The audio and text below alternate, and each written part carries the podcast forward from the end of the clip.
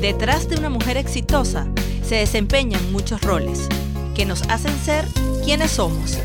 Entre mujeres. Un espacio diseñado para ti, donde encontrarás tecnología, cultura, noticias, labor social y mucho más. Entre mujeres. Con Karina Navas y Sandra Manzanares. Todos los sábados a las 9 de la mañana. Por Radio Catatumbo. Buenos días a esa mujer hermosa, inteligente y soñadora que nos escucha el día de hoy. Te saluda Karina Navas y Sandra Manzanares. Bienvenidos a este nuevo programa de Entre Mujeres, un espacio diseñado especialmente para ti. El día de hoy tendremos una invitada muy especial en nuestro segmento de Juntas Somos Más, donde les hablaremos sobre cómo construir nuestra mejor versión. También estaremos conversando de un tema dirigido especialmente a esa mujer que desempeña su mejor rol en la vida, el de mamá, ya que el día de hoy estaremos hablando sobre la lactancia materna. Y finalizamos con nuestro espacio de microtips para ti. No te lo puedes perder. Y como no tenemos OnlyFans y no nos dan permiso, entonces vamos con publicidad. Sí. ¿Quieres tener tu propia radio online? En serviciohosting.com la puedes conseguir. Ofrecen streaming en audio. Visítanos en www.serviciohosting.com. Si buscas zapatos, ropas y accesorios, en Póntelos los puedes conseguir. Ellos están ubicados en el sótano 1 del Centro Comercial Mediterranean Plaza. ¿Necesitas una productora audiovisual? Acá Producciones lo tiene. Grabación, fotografías y videos. Los puedes ubicar en su Instagram como arroba acá producciones B. Servicios Industriales Téramo. Fabricación de estructuras metálicas, tanques, equipos metálicos, soldaduras especiales. Además, cuentan con cortes en sistema CNC. Síguelos en Instagram en arroba citerca underscore. Karina, ¿sabes que me salí de la dieta este fin de semana? Sí, ¿por qué? Porque fui a Walk and Rice. Ellos tienen comida asiática, comida china, puedes disfrutar de un ambiente agradable y una atención de primera. Come con mucho sabor. Están abiertos de miércoles a domingo de 12 de mediodía hasta las 9 de la noche y están ubicados en la avenida Rocio con Branger. O puedes hacer tu pedido en Instagram en arroba walk and rice. Juntas somos más. Bienvenidos a nuestro primer segmento Juntas somos más. Nosotros el día de hoy traemos una invitada muy especial, la licenciada María Luisa Horta, la cual se ha desempeñado en roles como hija, hermana, tía, sobrina, pareja y en el descubrimiento de su misión se ha formado como psicopedagoga, licenciada en educación especial, psicoterapeuta, integrativo, coach ontológico, consteladora familiar y dirige la unidad de atención integral Armonía. Y ella se declara como una aprendiz. Bienvenida, María Luisa. Gracias, gracias. Primero que nada, quiero felicitarlas, ¿ok? Por esta iniciativa tan linda que han tenido y que, bueno, sé que es para provecho de todos y que surge, bueno, desde la experiencia, desde la experiencia de ustedes. Y segundo, bueno, agradecer esta invitación, que me mueve muchísimo y me encanta y bueno, contenta de estar aquí con ustedes. No, gracias a ti por, bueno, por aceptar esta invitación y porque, como lo dices, pues conoces muy adentro de nosotras y sabes lo importante que es mm, crecer y conoces nuestros procesos. Así es. María Luisa, mira, bueno, eh, en este tema que, que surgió así conversando Karina y yo, ¿ok? ¿Cómo construyes la mejor versión de ti? ¿Ok? ¿Cómo hacemos para construirla? Bueno, esa pregunta es bastante amplia y se presta, bueno, para, tiene muchos vericuetos y no hay una respuesta única, ¿ok? Lo bonito es que si somos dueños de nuestro destino, estamos muy acostumbrados a escuchar de la suerte, el destino y realmente cuando decidimos tomar las riendas, somos dueños de nuestros destinos y podemos construir una mejor versión. A veces lo hacemos de manera consciente porque nos pasa algo muy fuerte que nos mueve y que nos invita a cambiar y a veces lo vamos haciendo en el transcurrir de la vida. Cada quien vive su proceso de manera diferente y es un proceso, es un proceso importante que depende de la experiencia de cada quien. Es como la madurez, ¿no? Que uno va llevando en la vida, Para las experiencias. personas la madurez, las experiencias, solo que se habla mucho de lo que es el nivel de conciencia, porque hay personas que le pasan muchas cosas, pero no se voltean a mirar el aprendizaje. Claro, exacto. Y hay otras que de cada cosa ven un aprendizaje. Entonces todo depende de la conciencia de cada quien, ese despertar de conciencia de cada quien. Bueno, conversábamos también haciendo la tarea nosotros, ¿no? que muchas veces este cambio, como tú lo comentabas, tiene que ver con algo que nos sucede, Ujú. ¿ok? En mi caso particular, a mí me sucedió algo importante, o bueno, han ocurrido muchas cosas importantes en mi vida que me han marcado, ¿ok? Y a partir de allí, yo empecé a ver otras cosas, ¿ok? No- A ver la vida distinta, es lo que yo considero, ¿no? Ajá. Yo siento que uno, cuando pasa por experiencias, a veces que son dolorosas, yo pienso que la mayoría son dolorosas para que te traigan y te salgan de ti lo más profundo y después vienes a ver la vida diferente. O sea, yo considero que, y yo siempre se lo he dicho a Sandra, yo no soy la misma mujer de hace cuatro o cinco años, este, ni tampoco lo voy a hacer nuevamente esa que fui, porque es mentira. O sea, las experiencias que en mi caso también fueron dolorosas y al final quizás tuvieron un desenlace feliz, igualitos fueron muy dolorosas y ves el mundo distinto. Y creo que ahí es donde trabajamos lo que habíamos hablado sobre el duelo o algo así, ¿no? Porque creo que el duelo viene por muchas cosas, no solamente por la pérdida de un ser querido, ¿no, María Luisa? Así es. Duelo es igual a dolor. ¿ok? Se Ok. llama duelo, es dolor. Entonces, todas esas experiencias que vivimos que nos generan dolor, a su vez, valga la redundancia, generan un duelo emocional. ¿ok? Y bueno, cada quien, hay duelos más grandes, duelos más pequeños, hay un, cúmulo de duelos, ¿ok? Y cada quien, eh, eso ya es muy personal, el cuánto le afecta, pero sabemos que lo podemos ver en, en niveles, no es lo mismo si tenemos una pérdida, generalmente los duelos vienen por las pérdidas, por ejemplo, no es lo mismo que nos roben el carro, por ejemplo, perdamos el teléfono, a que perdamos un ser amado, Claro. a que perdamos una relación, ¿sí? Exacto. pero igual generan duelos. Por lo menos ahorita nosotros vivimos mucho lo que es el duelo de la emigración, Ujú. estamos en país de duelo, y diariamente, cada vez que, parece mentira, y aquí nos metemos un poquito en lo social, estamos en un lugar y se va la energía eléctrica, Ujú. llegamos y resulta que no tenemos el servicio del agua, tenemos eso que creíamos que estaba allí con lo que contábamos y no está, nos va generando otra cantidad de duelo. Entonces de, de repente nos damos cuenta que tenemos un gran duelo que tiene muchas matices, pero a lo mejor estamos viviendo las emociones, pero no sabemos qué es lo que nos está pasando. Exacto. Exacto. Y entonces ahí es muy importante algo que nosotros conversábamos previamente, que tiene que ver con el reconocimiento. O sea, es bueno siempre sentarse y pensar, bueno, ¿qué es esto que me está pasando? Porque el duelo viene de la mano con tres emociones que siempre van a estar en una alta frecuencia de intensidad y que a veces ni siquiera se corresponden al estímulo, que son la tristeza, la rabia y la culpa. Exactamente. ¿ok? Sí. Entonces, estamos ahí y no es lineal. A veces, pues, no lloramos, pero estamos muy bravos. Claro. Y constantemente reaccionamos a todo con rabia. O en todo nos sentimos culpables. Bueno, lo hice así, lo hice mal, debí haber hecho esto. Eh, cuando estamos en ese diatriba, debí haber hecho esto, debí haber hecho lo otro, en cualquiera de las situaciones. Y por supuesto, la tristeza que eh, no necesariamente quiere decir que vamos a andar llorando por todas partes, pero sí hay un sentimiento de tristeza dentro que cada quien lo va a expresar como mejor le parezca. Y como les digo, como son, si no reconocemos que estamos en eso y de paso no lo trabajamos, esas emociones igualitos van a estar allí y van a aflorar por cualquier cosa.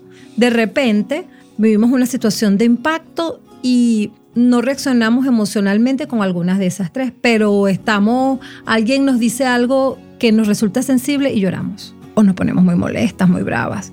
Sí. Entonces, bueno, es, es variado, pero esas tres emociones siempre van a estar Sí, allí. a mí me ocurrió Ujú. cuando este, estaba en esa etapa de la enfermedad de Jesús.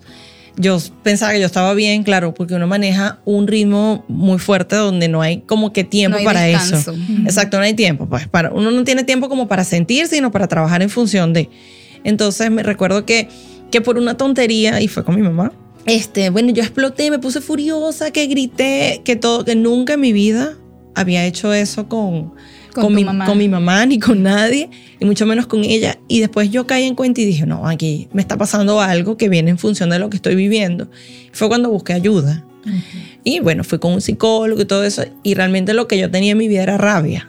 O sea, mi manifestación de ese duelo que estaba viviendo, porque al final es un duelo, fue con rabia. ¿Es así? Y bueno, allí es importante, Karina, porque tú dices, tú te diste cuenta, pero hay personas que no reconocen, no se dan cuenta de lo que está pasando. Es allí. Y esa es una de, las primeras fases para hacer esa reconstrucción de la que hablamos, ¿ok?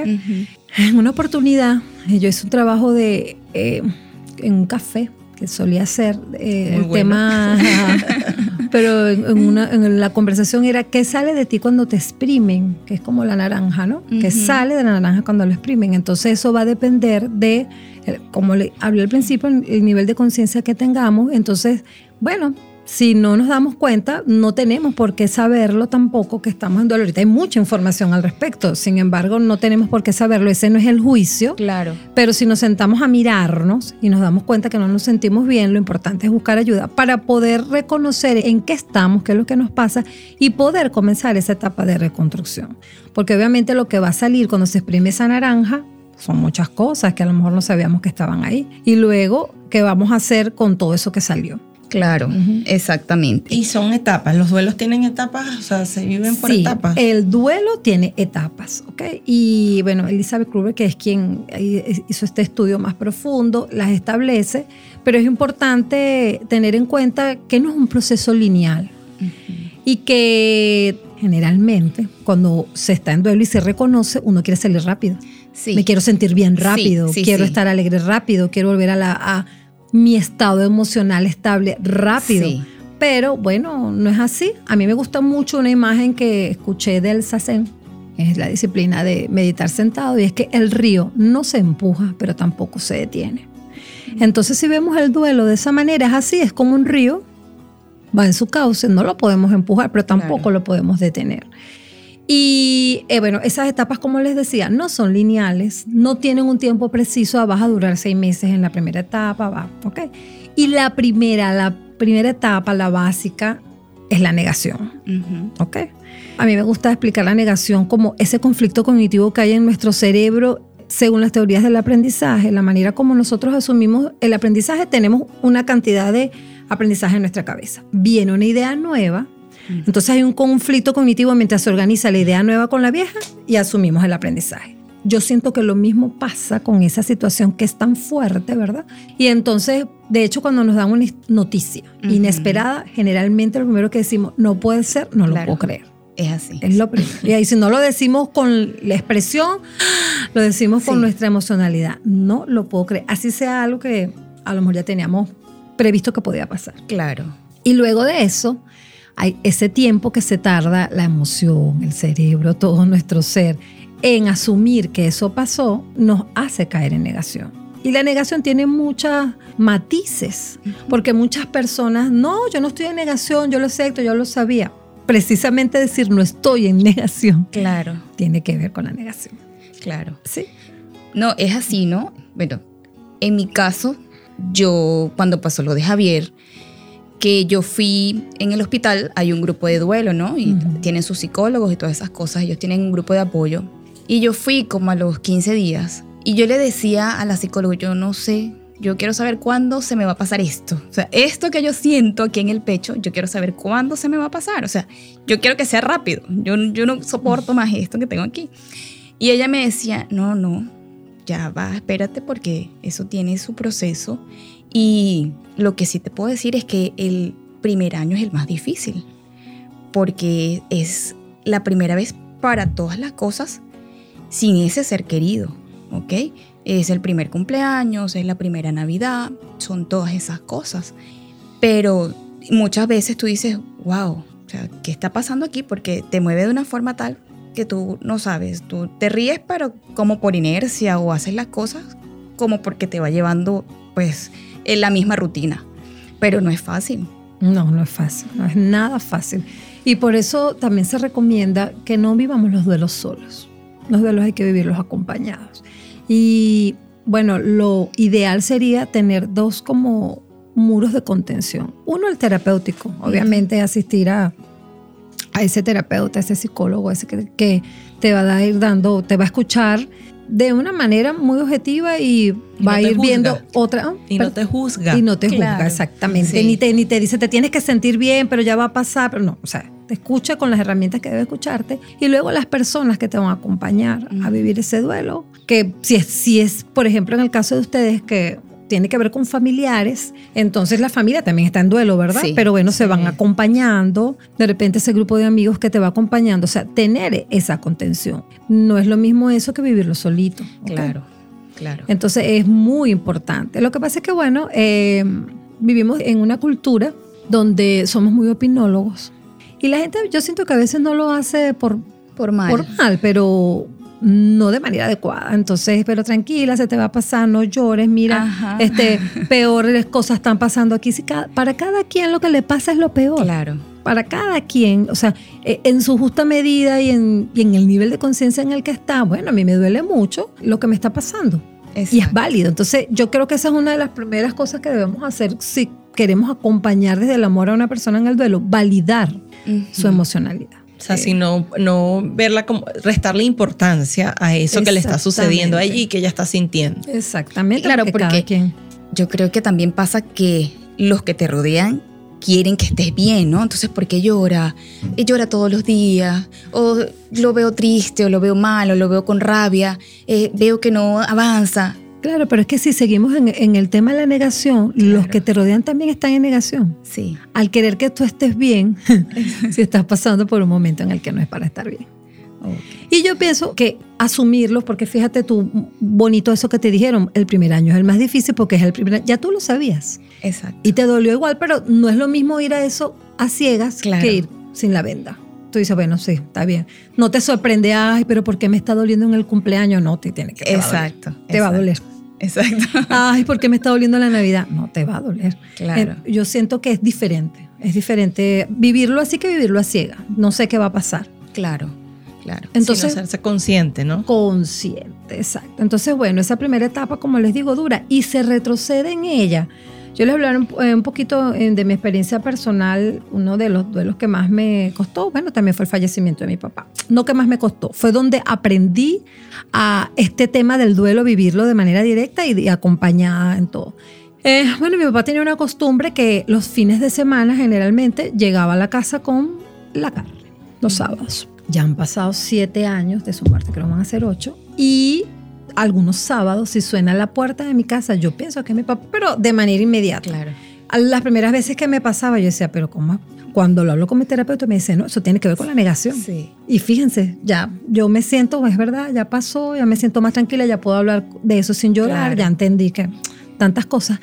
Pero igual me queda eso. Entonces me dice, sí, y eventualmente te va a volver a pasar, Sí. eventualmente, porque eso tiene que ver con esa negación de sentir que, mira, va a llegar y no es. Entonces, cuando lo entiendes así, tú dices, no, yo no estoy loca. Claro. O hasta cuándo me va a durar esto, porque eso es la- el tormento de... Sí, ese es el tormento de la gente. O sea, ¿hasta cuándo yo me voy a ¿Hasta sentir cuándo? así? ¿Hasta cuándo? O sea, ¿hasta qué momento? ¿Cuánto tiempo va a pasar? Yo, en mi caso, yo digo, bueno, de lo de Javier ya van a ser tres años. Igual, a mí, yo tengo días en que estoy como que bajita, o sea, que me pega, en que estoy, ah, que no me hablen, que no, ¿sabes? Pero ya lo voy manejando de otra forma, ya es como que, ok, chévere, este es mi proceso y lo acepto así, así tal cual. Sí, yo siento que, por lo menos, bueno, mi papá tiene un año que murió y yo todavía estoy en esa etapa de que yo no puedo hablar de eso. Porque inmediatamente lloro. O sea, aquí tengo un nudo y no puedo. O sea, simplemente. y el proceso, que no sé si es como un error, pero mi proceso, y creo que ha sido mucho el proceso de mi familia, sea, mis hermanos, este, es no hablar.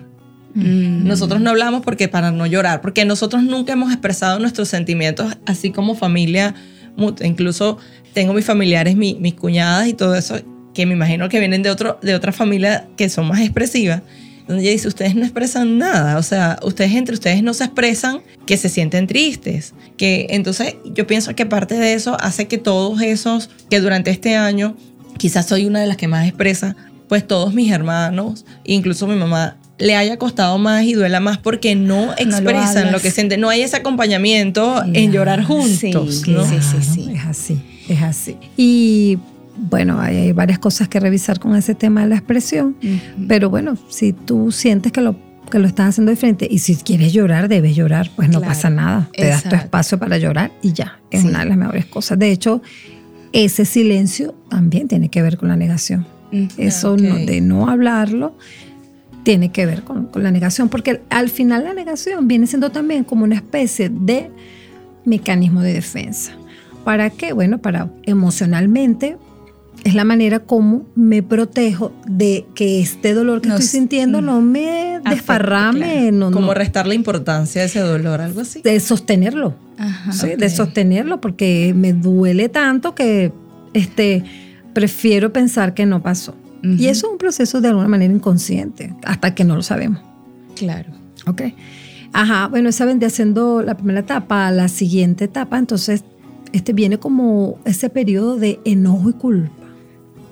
Si yo hubiese hecho esto, si yo hubiese compartido lo otro, dígame, yo que no hice esto, que me pidió tal cosa y no se lo di. A veces cuando hay que tomar decisiones fuertes en temas de tratamiento, en temas de, no sé, si es por otro tipo de duelos, como por ejemplo perdí algo, me robaron algo, no fui este, lo suficientemente cuidadosa, me descuidé, X. Por ejemplo, un duelo también es el, per- perdona que te interrumpa, es cuando uno cambia de trabajo o, o ¿verdad? O termina Los un- cambios, eh, los cambios que no son planificados e inesperados. Ok. ¿sí? eh, generan eh, duelo. Pero, por ejemplo, si tú ya decidiste, bueno, voy a cambiar de trabajo, te proyectaste para eso y te pasaste, bueno, a lo mejor despedirte, pero no es tanto como que te despidan, Claro. ¿sí? Claro. Porque eh, esa... Que ese es ese tipo de duelo que estamos hablando, porque existen duelos no solamente de familiares, como Ajá, dices, sino pérdida de un trabajo porque te votaron, ah, porque Igualito se viven las mismas etapas, igualito. De hecho, me despiden y, a lo, y posiblemente yo tenga responsabilidad, pero el, jefe- el malo es el jefe, los malos son los amigos, y eso tiene que ver con la negación. Eh, luego viene la culpa, ¿verdad? Que es, bueno, eso que pude haber hecho. Y en ese momento de culpa también hay mucha rabia, mucha rabia, mucha rabia, mucha rabia. Luego viene y, y la recriminación. En es- ese es el momento en que no creo en Dios, no creo en nadie, Dios no existe, o sea, todos los hombres son eh, infieles, todas las mujeres son tóxicas, o sea, no creo en nada. Claro. Y eh, tengo esa recriminación. Ningún mejor- jefe te quiso, Nada. nadie te valora tu trabajo. Nadie me valora, sí, exactamente. Y bueno, luego eh, es como va, va en ascenso, luego viene este, un momento en el que ya, bueno, se vive la rabia, comienza un poquito la aceptación y luego está la aceptación que vendría siendo al final. Pero como les digo, como son tantas cosas las que vamos a vivir, es una curva, no es un proceso lineal. Lo que sí es importante tomar en cuenta es que va a llegar un momento en que si hacemos el trabajo de acompañarnos, de pedir compañía, de aceptar lo que estamos viviendo y todo lo demás, nos vamos a sentir mejor. ¿En cuánto tiempo? No lo sabemos, sabemos. pero sí logramos sentirnos mejor. Obviamente esas huellas quedan. Eh, se habla que una de las pérdidas más dolorosas es la de perder un hijo, porque en, en la línea normal de la vida, lo ideal es que los hijos entierren a los padres. Exacto. Entonces, no que los padres entierren a los hijos. Entonces, por eso es algo muy doloroso que una huella. Sin embargo, vuelvo y repito, se puede, se puede, sepa si se puede estar mejor. Claro. Hay personas que se enmascaran mucho. Yo conozco a alguien muy cercano que también perdió a su hijo de una manera inesperada. Y bueno, no, yo siento que se enmascara mucho en la diversión. Exceso Claro. de diversión. Y bueno, por ahí ha, ha canalizado. Sin embargo, este, ese es un duelo no trabajado Sí. en algún momento, pues. ¿Y qué es lo que pasa con esto? Que al final, bueno, de tan- eh, las emociones forman parte de, todas las emociones son necesarias, tenemos que vivirlas, pero ya generan unos neurotransmisores que están recorriendo nuestro cuerpo constantemente y estar conectados todo el tiempo con una emoción, eh, por ejemplo, la tristeza o con la rabia que te genera el cortisol. Entonces el cortisol va a estar todo el tiempo en tu cuerpo súper activo y al final nos genera enfermedades. Entonces, que estamos, o sea, es como esa revisión de qué estamos haciendo. Y de ser una emoción o de ser un- una situación que sabemos que, bueno, podemos mejorar, sentirnos emocionalmente acompañados, se convierte en un estado de ánimo Sí. y ya se convierte en nuestra personalidad. Entonces, de ser una rabia por algo, nos convertimos en una persona rabiosa o agresiva. Constantemente, claro. Que estás constantemente. en. Exactamente. Entonces, bueno, es todo un, un trabajo ese tema, como hablamos ahí, de la, de la reconstrucción que, que tenemos que hacer y que yo pienso que la manera de lograrlo es querer hacerlo. Claro. Querer hacerlo. Saber que tenemos que hacerlo y querer hacerlo. Sí, porque fíjate que hablando de eso, de la mejor versión de ti, a veces pasan situaciones en nuestra vida que, que, que pasa eso, no creamos nuestra mejor versión, sino lo contrario. Correcto. Porque nos convertimos en, en quedarnos siempre con rabia hacia la vida, hacia lo que nos sucedió, y esa es la versión nueva de ti. Es así. O la versión tuya de tristeza, como es la de esta película Intensamente. O sea, tristeza por siempre, o sea, rabia por siempre, o alegría por siempre, que creo que en esa película lo dice. Entonces, considero que, la- eh, que esa versión de ti depende de lo que tú decidas en tu vida, Así. de cómo llevar y ver lo que te pasó en ti. Si vas a arrastrar en tu vida a las personas que tienes a tu alrededor siendo siempre triste, siempre ra- con rabia, o vas a sacarle provecho a esto de, de otra forma, ¿no? Este, quería preguntarte, María Luisa, ¿qué recomendaciones tú puedes dar a una persona que está viviendo un duelo? O sea, ¿qué crees tú, cuál es lo más recomendable que esa persona que nos va o nos está escuchando puede hacer para Tomar en cuenta, para ¿no? tomar en cuenta para ese duelo que está viviendo de distintas formas, no solamente por pérdida familiar, por muchas cosas Por que no- emigrar por también. emigrar, por pérdida de nuestra de la casa, pérdida de un carro, trabajo, ¿cómo? De un carro. de un carro, este, como dices tú, hasta de que mi zona de confort con el que yo vivía, que estaba acostumbrada, que siempre tenía luz, tenía agua, tenía gas, y de repente se me fue todo, y que eso es un duelo que vivimos constante, ¿no? ¿Qué recomiendas tú para eso? Mira, lo principal, lo principal eh, es buscar el apoyo terapéutico. Eh, es- yo sé que no tenemos mucha cultura, aunque pareciera que sí, no tenemos mucha cultura porque, como les digo, que preferimos pues hablarlo con la amiga, hablarlo con, que no está mal, pero el apoyo terapéutico es importante por esa guía, ¿ok? Y una vez que ya tengamos ese apoyo, que nos den las sugerencias, dependiendo de cada caso, ese, ese grupo de contención que vamos a, a buscar y eh, inicialmente tratar de hacer cosas que nos hagan sentir bien. Eh, empezando por eso, cada quien tiene su fórmula. Si es ejercicios, ejercicios, si es leer, leer. Pero se, es muy importante ejercitar el cuerpo, moverse. ¿sí? Porque si recuerden que la tristeza, que es una de las emociones las primeras que está, nos baja. Y generalmente la tristeza pues hace que nos quedemos en casa, que nos quedemos en la cama que- y se va haciendo entonces ese estado de ánimo de melancolía y de allí caer en otras cosas. Entonces es importante, importante moverse, por lo menos salir a caminar. ¿ok? Ok. y hacerlo este, con la disciplina de que estás haciendo algo para ti. Entonces ponerte un tiempo, ahorita hay muchísimas opciones de medir los pasos, de salir, de dar la vuelta, de, o sea, salir, mínimo caminar. Una vez que ya comiences a hacerlo, obviamente empieza la endorfina, las endorfinas a, a moverse y eso a lo mejor te puede invitar, se van a dar oportunidades para que se den otras cosas. Hay que vigilar el sueño, porque generalmente estar atentos a la salud. Porque cuando se está en proceso de duelo, ¿verdad? La emoción, las emociones a veces hacen que nos descuidemos y entonces dejamos de dormir bien, dejamos de comer Porque bien. no da hambre. Ajá, exactamente. Este, eh, obviamente vamos perdiendo ese contacto con la rutina que tenemos y entonces se liga lo emocional con lo físico. ¿Sí?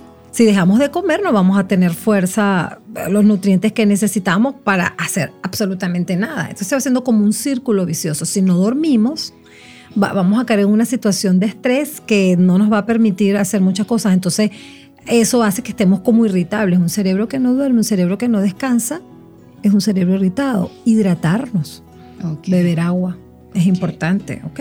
Así como básico.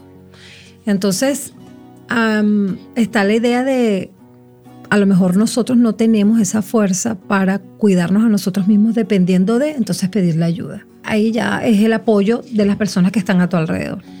Hablamos de reconocimiento, ¿no? Para poder iniciar lo que es eh, la reconstrucción de, de la persona. Muchas veces nosotros no reconocemos que nos está sucediendo el duelo y no sabemos por qué nos sentimos tristes, por qué nos sentimos ansiosos, por qué estamos pasando por esa situación donde no estamos durmiendo bien, donde no estamos comiendo bien. ¿Hay alguna, así como existen este, algo que yo pueda decir, mira, yo quiero hacer este, esta encuesta, un ejemplo, donde para ver si yo lo que estoy viviendo realmente es un duelo por algo que me sucedió que yo misma no me estoy siendo consciente? Bueno, de manera formal que te vas a meter a hacer un test de ver Eh, algo así. No. Pero bueno, ahí están, hay otras opciones eh, que tienen que ver con toda esta cantidad de información que hay que esté man- está expuesta de manera muy ligera donde te puedes identificar. Pero también hay que tener cuidado con eso y filtrar. En, en otro orden, en otra cosa, por ejemplo, ahorita está saliendo mucha, para explicarlo, pues está saliendo mucha información con respecto a el trastorno del espectro autista, ¿verdad? Ajá.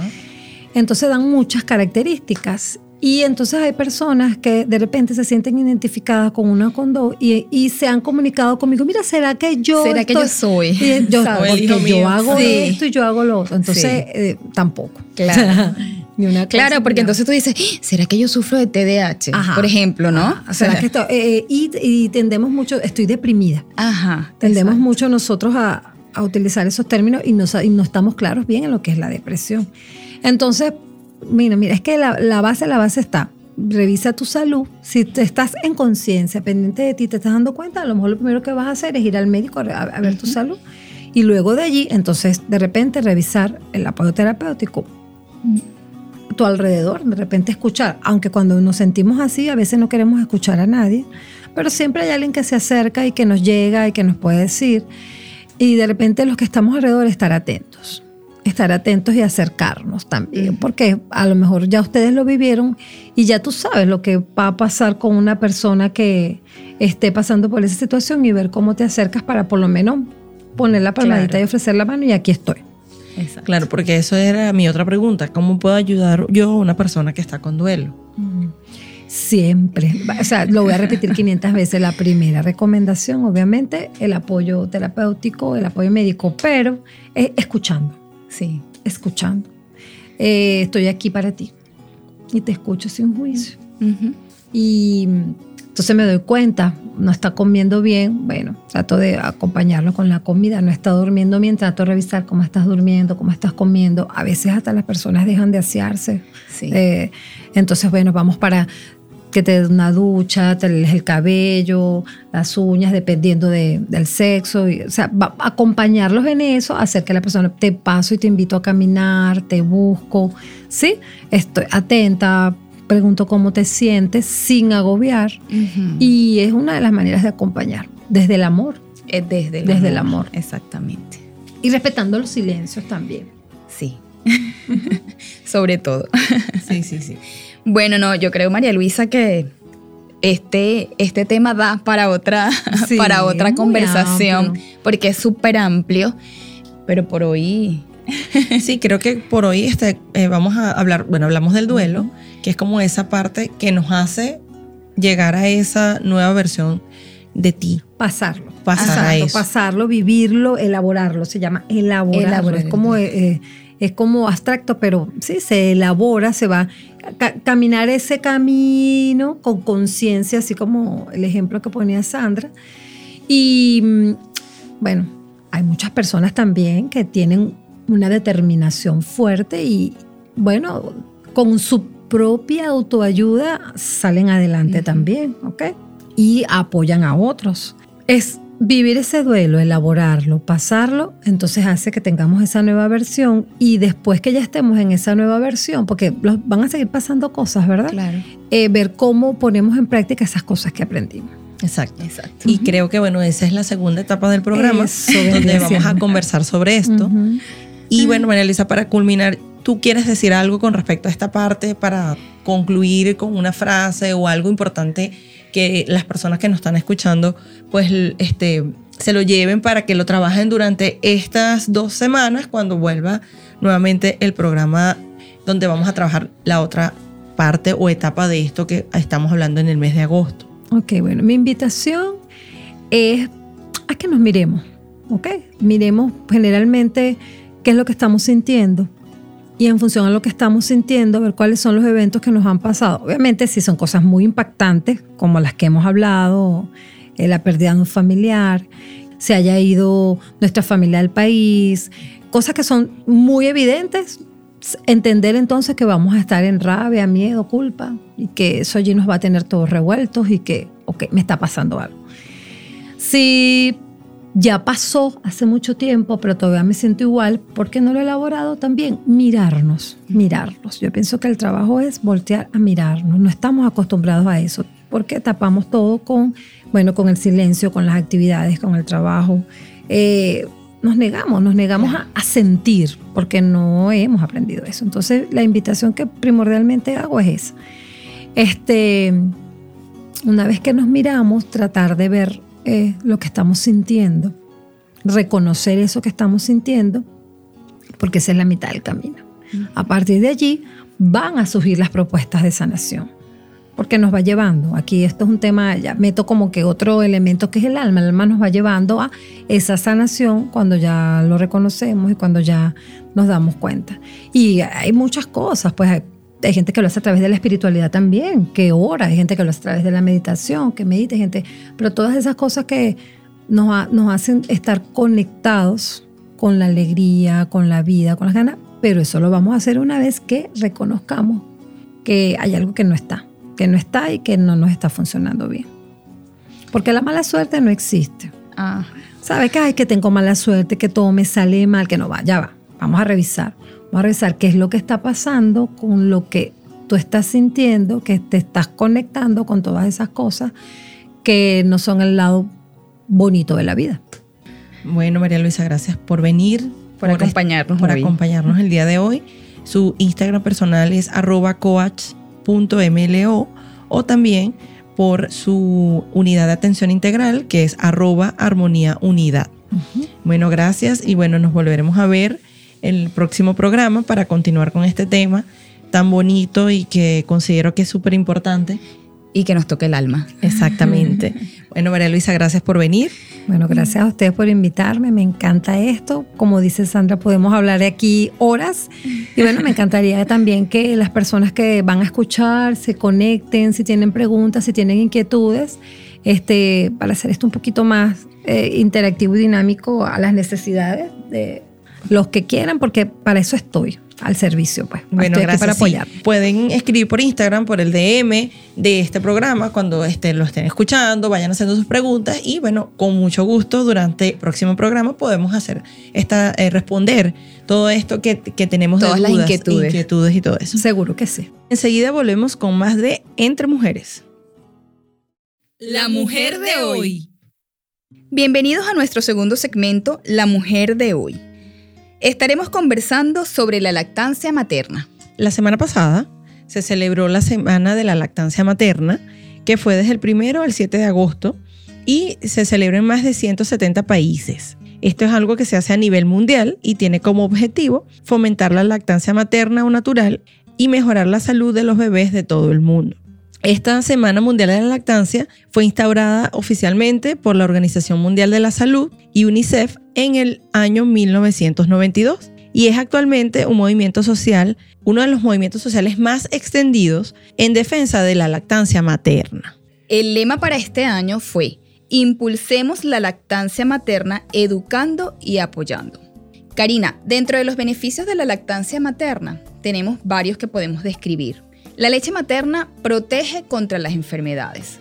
El bebé al nacer pues no tiene su sistema inmune aún completo y la primera inmunidad se la da la mamá a través de la leche materna. Otro beneficio es que reduce los costos asociados con el cuidado de la salud. La lactancia también ayuda a prevenir el sobrepeso de los niños. La lactancia materna prolongada puede reducir el riesgo de sobrepeso y obesidad infantil en un 12%. Esto ayuda a combatir enfermedades crónicas y graves asociadas a estas condiciones. También podemos decir que la lactancia materna hace que los bebés sean más inteligentes. ¿Qué tal? Sí. Y otra cosa que es bien importante es que la lactancia materna promueve el vínculo entre el bebé y la mamá, ¿ok? Es súper importante que lo han tomado en cuenta pues la Organización Mundial de la Salud porque hay países que están en estado de emergencia, como estos países en África, y ellos dicen que pues con la lactancia materna tienes asegurado por lo menos en el primer año de vida del bebé, tiene asegurada pues la alimentación. La lactancia materna también es buena para el medio ambiente y es buena para la economía. Bueno, porque también es buena para la economía, porque reduces los gastos. Sí, como familia y hogar que tienes bastantes durante la primera etapa de ese bebé, ¿no? Claro. Yo considero que también uno de los beneficios que tiene es que a la mujer la ayuda en la primera etapa a volverse a condicionar todo ese útero, todo eso, lo que antes, bueno, nuestras mamás decían los retorcijones. Exacto. y bueno, y verdad que ayuda muchísimo, ¿no? Claro, sí, ayuda y también previene a largo plazo, previene el cáncer de mama y el cáncer de ovario, ¿ok? Para la mujer. Sí, sí, incluso dice que el porcentaje es bastante, o sea, se aumenta bastante el porcentaje de no dar Exacto. si das prolongación de, de leche, de, de de la lactancia. leche materna. Sí, fíjate que ahorita yo considero que ese lema, bueno, me imagino que fue instaurado precisamente por eso. Hace muchos años, y creo que en la época que nosotras nacimos, Ajá. más bien a lo contrario. Este, se hablaba era de que la fórmula, la fórmula, la fórmula, mi mamá me comentaba eso, pues que fomentaban era lo contrario, Claro. era que no, que fórmula, tetero, tal. Y ahorita, de un tiempo para acá, Es que vienen fomentando como tal la lactancia, la lactancia materna. y incluso exclusiva, la mandan a dar, ¿no? Que sea exclusiva. Exactamente. Y bueno, yo pienso que bueno, que es un beneficio hermoso. Yo a Jesús le di lactancia, vamos a decir, materna, sí, y fue exclusiva durante los primeros mm, seis meses solamente, e incluso yo hice mi banco de leche, todo esto. ¿Y tú con Valeria y con Javier? Bueno, con Javier, yo Javier fue, él fue combinada, la lactancia materna y con fórmula, ¿ok?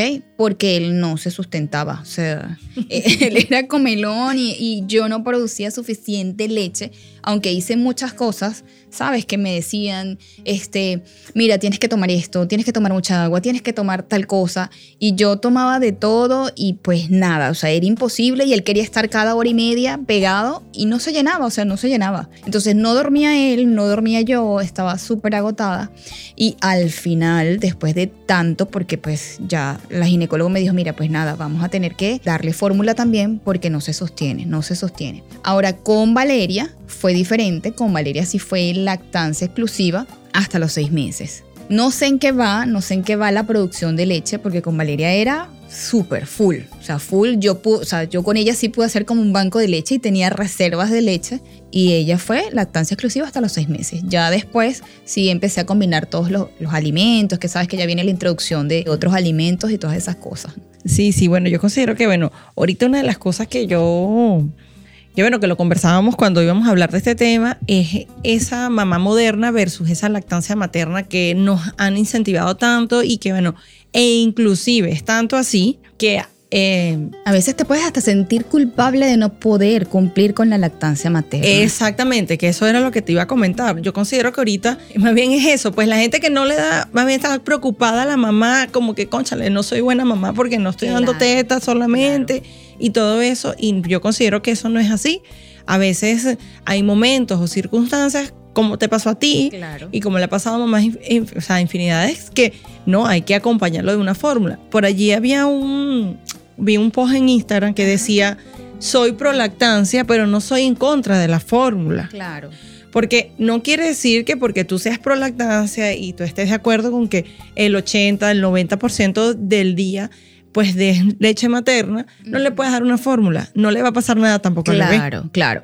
Sí, o sea, obvio, yo entiendo los pediatras, los neonatólogos, que ellos tienen como que pues, sus indicaciones de por qué lactancia materna exclusiva. Pero yo recuerdo que yo iba los primeros días con el pediatra y yo le decía, es que no me sale. No, es que te lo tienes, es que eso es a libre demanda. Y yo le decía, sí, yo le doy a libre demanda, pero es que igualito, o sea, no me sale y, y me sale y, y yo tenía, ¿sabes? Un tira leche y plas, el tira leche, una onza y media. O sea, yo decía, ¿cómo? Entonces, claro, él se pegaba de las dos tetas, tres onzas, ya llegaba un momento en que él tenía, a la hora tenía hambre. ¿Ves? Hasta que fui con un grupo especializado, yo no sé si ellos todavía están acá en Valencia, unas doctoras, fui con ellas, ellas me hicieron la evaluación, ellas estando con ellas me, me hicieron pues este, extracción de leche y me dijeron, no, es que no estás produciendo suficiente leche, por eso el niño pues no para de llorar. O sea, si es una onza y él necesita por lo menos tres, no se va a llenar.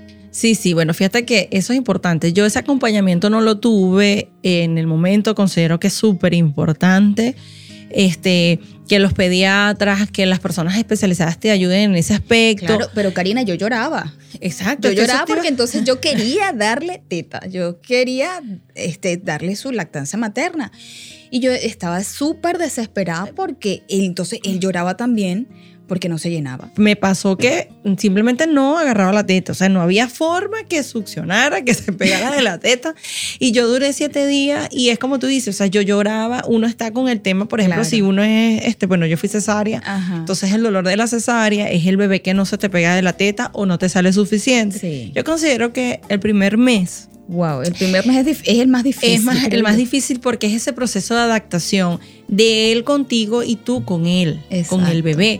Entonces, bueno, yo considero que sí es importante la ayuda, el acompañamiento y las mamás de uno, las tías o, o el esposo, en ese caso, si tienes tu pareja a tu lado, Exacto, que siempre esté allí el apoyo. tu apoyo, que esté allí. Quizás no puede opinar o nada Claro. porque a veces uno no quiere ni que le hablen. Claro, porque es que a mí me decían, pero es que tú tienes que estar en paz. Mira, yo estaba en paz, ponía música de relajación, me bañaba y tal, ok, vamos a darle la teta al niñito.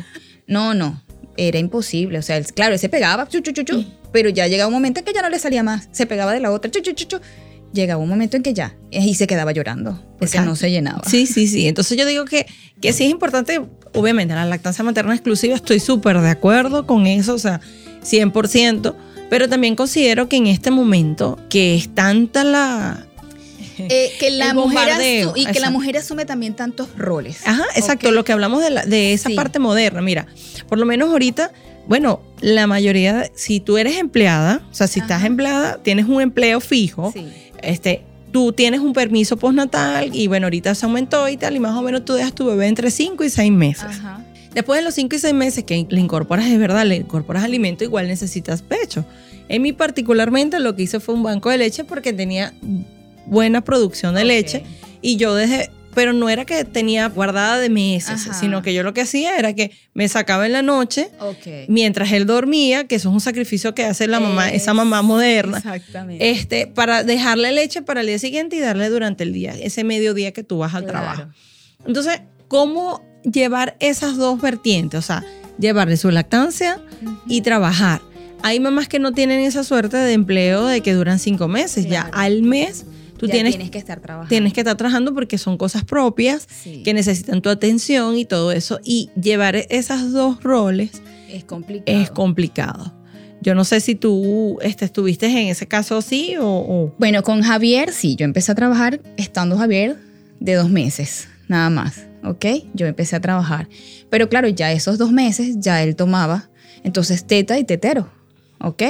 Entonces ya para mí no fue tan, tan complicado, tan traumático, porque pues cuando yo no estaba, entonces él le daban la, la fórmula. Fíjate que yo estuve eh, leyendo, ¿no? Que existen, existen ahorita licenciadas mm, que trabajan lo que es mm, ser consejeras de lactancia materna. Ok. Y ellas te ayudan, incluso se llama doula. ah, son doulas. Ajá. Ellas te acompañan, te llevan en ese espacio que tú necesitas, son expertas. Creo que te ayudan a calmar esa, esa ansiedad que Esa tienes. ansiedad, porque produce muchísima ansiedad los primeros días. Sí, sí, sí. Pero eso, eso es súper interesante y súper importante, porque tú muchas veces no sabes a quién acudir. No. Muchas veces no sabes. Y no, y tú, y a veces tu mamá o tu familiar pues te dice algo, pero tú no es suficiente para ti esa conversación. O el pediatra te dice algo, te lo dice por teléfono, pero el que está con el bebé, Claro, es uno, con el día a día. exactamente. Había unas preguntas por acá que estaba leyendo. Ajá, Y si se puede hacer deporte y dar pecho, pues claro que sí. claro. Es que no, no hay, yo creo que no hay ninguna contraindicación en que tú, o sea, tú hagas ya después de cierto tiempo que tú puedas retomar porque recuerda que pues después del parto o de una cesárea tú tienes que recuperarte primero y ya después por indicación médica ya puedes ir haciendo deportes, ejercicios y todas esas cosas. Sí, sí, incluso este, yo estoy en, en un, con una entrenadora Ajá. que entrena durante el embarazo y el posparto para que la mamá, tú sabes que ahorita hay una onda que las mamás, no, que la barriga, que quedó barriga, no sé qué, pero por todas esas mamás fitness. que- Claro, por, y por la distensión abdominal también. Ajá. Entonces, bueno, fíjate, hacen unos ejercicios buenísimos y todo eso. Y esas, y esas mamás, bueno, yo estaba haciendo ejercicio y ellas iban ya Con recién paridas y estaban con los bebés ahí durmiendo y eso, y estaban haciendo su ejercicio y les dan pe- pecho Eh, claro, perfectamente. o sea, buenísimo. No hay problema por eso. Es más, yo creo que hace falta, ¿sabes? Que cuando uno está en esa etapa, que está todo el día encerrado con el Sí. bebé, uno salga un poquito. Sí, sí. Es súper Te, importante. te hace falta porque entonces liberas un poquito la ansiedad y te llenas de endorfinas. Y qué mejor que estar lleno de endorfinas para poder amamantar adecuadamente. Exacto. También por allí eh, estuve leyendo un mensajito que decía cómo debo conservar y almacenar la leche materna. Bueno, fíjate, yo estuve leyendo y bueno, de acuerdo a mi experiencia, existen empaques que puedes comprar. Ajá. Hay bolsitas. Hay bolsitas. Y tú incluso la puedes este, guardar durante meses. Sí, le pones la fecha, tú vas este, creando tu banco de, de leche materna con estas bolsitas que tienen, pues, eh, vienen ya las indicaciones con onzas y tú le pones la fecha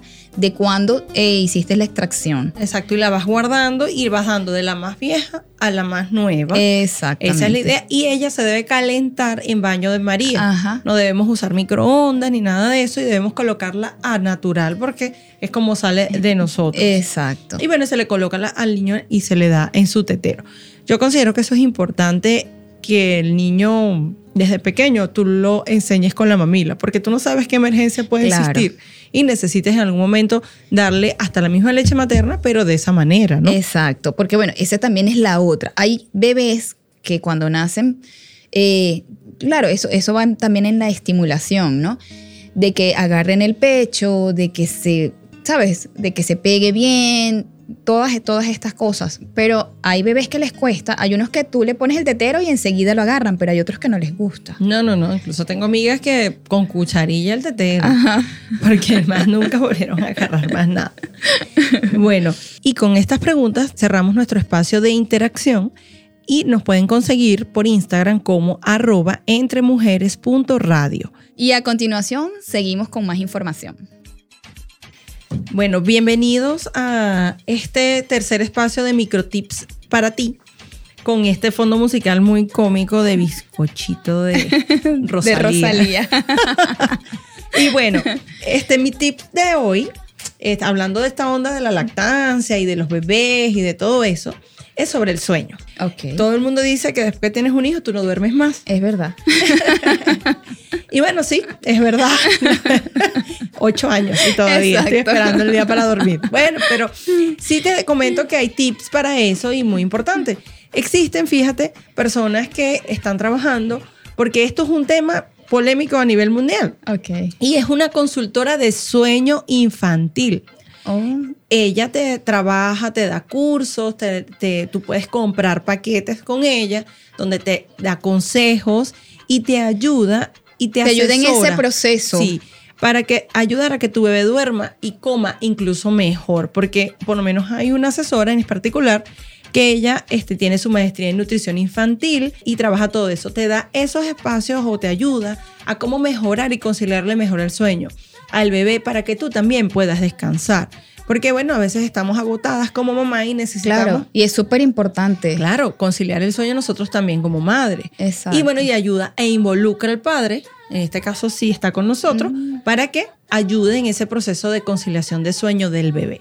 Por aquí les dejo una cuenta de Instagram, hay muchas, pero bueno, les dejo esta que dice soy esa mamá, arroba soy esa mamá. Ella es una consultora de sueño infantil y tiene maestría en nutrición infantil. Mm, Súper interesante. Hay también personas, Karina, en esto de, los tips, que son, se dedican, ¿ok? Son prolactancia materna y se dedican a enseñar a estas nuevas mamás, ¿ok? A llevarlas eh, por la iniciación de la lactancia materna. Hay varias cuentas en Instagram también. Eh, hay una que se llama arroba teticas de leche y miel. Ella es una educadora prenatal. ¿Ok? Es consejera certificada en lactancia materna y es doula. Sí. Ellos te ayudan en todo ese proceso Inclu- inicial de lo que es la lactancia materna. Sí, incluso entiendo, tú puedes ir con ella antes de que el bebé nazca, tener una consulta para que te ayude a, a ver A cómo... prepararte. A prepararte para eso. Y la puedes también tener durante el proceso Los- de parto o de cesárea Ah, para que tengas ese vínculo afectivo desde el inicio y Con ella el se bebé. encarga de colocártelo de una vez en, la- en el pecho cuando nace el bebé. Bueno, súper, súper interesante. Por aquí les dejamos esos tips en el día de hoy. Y bueno, vamos con el espacio humanitario. Hoy estaremos abriendo nuestro espacio a la Fundación Amigos del Hospital de Niños de Valencia, el cual tiene como fin motivar a las organizaciones benéficas, a las empresas, cooperativas, entes gubernamentales y particulares a trabajar en conjunto para mejorar la calidad de atención de los niños que acuden a este centro asistencial y a sus familiares, tratando de mejorar los espacios que sean más humanos, modernos y confortables. La Fundación Amigos del Hospital de Niños de Valencia tiene como objetivo desarrollar el personal médico y asistencial, mejorar la infraestructura y equipamiento y la recreación educativa para los pacientes y sus familiares. Ustedes pueden conseguirlas en Instagram como arroba hospital amigos y puede ser una mano amiga. Y puedes conseguirlos en el Instagram como arroba hospital amigos. Ellos trabajan para mejorar la calidad de atención de sus pacientes y tú puedes ser una mano amiga. Fundanica, la Fundación de Ayuda al Niño con Cáncer del Estado Carabobo. ¿Eres una empresa, emprendedor o tienes una marca? Tú puedes ser una mano amiga, una mano a la esperanza. Al colaborar con 20 dólares, no solo estarás aportando para esta bella causa, también estarás cambiando las vidas de niños con cáncer. Puedes conseguirlos en Instagram como arroba Fundanica Valencia. Oncopedia, dignificando y humanizando la oncopedia, fundado por la doctora Alejandra Álvarez Franco, pediatra oncólogo, con el fin de dignificar la quimioterapia para los niños con cáncer, aquellos que tienen bajos recursos y no poseen los recursos económicos para poder costear sus tratamientos en sitios privados. Actualmente, esta oncopedia vive de donaciones que hacen aliados que ayudan a regalarle sonrisa a estos guerreros. Si quieres aportar tu granito de arena, lo puedes hacer escribiéndole directamente por Instagram a oncopedia.aa. Bueno, Karina, eso ha sido todo por hoy. Gracias por acompañarnos un sábado más aquí en tu programa favorito Entre Mujeres. Nos volveremos a encontrar el próximo sábado a través de Radio Catatumbo, la radio de servicios hosting.com.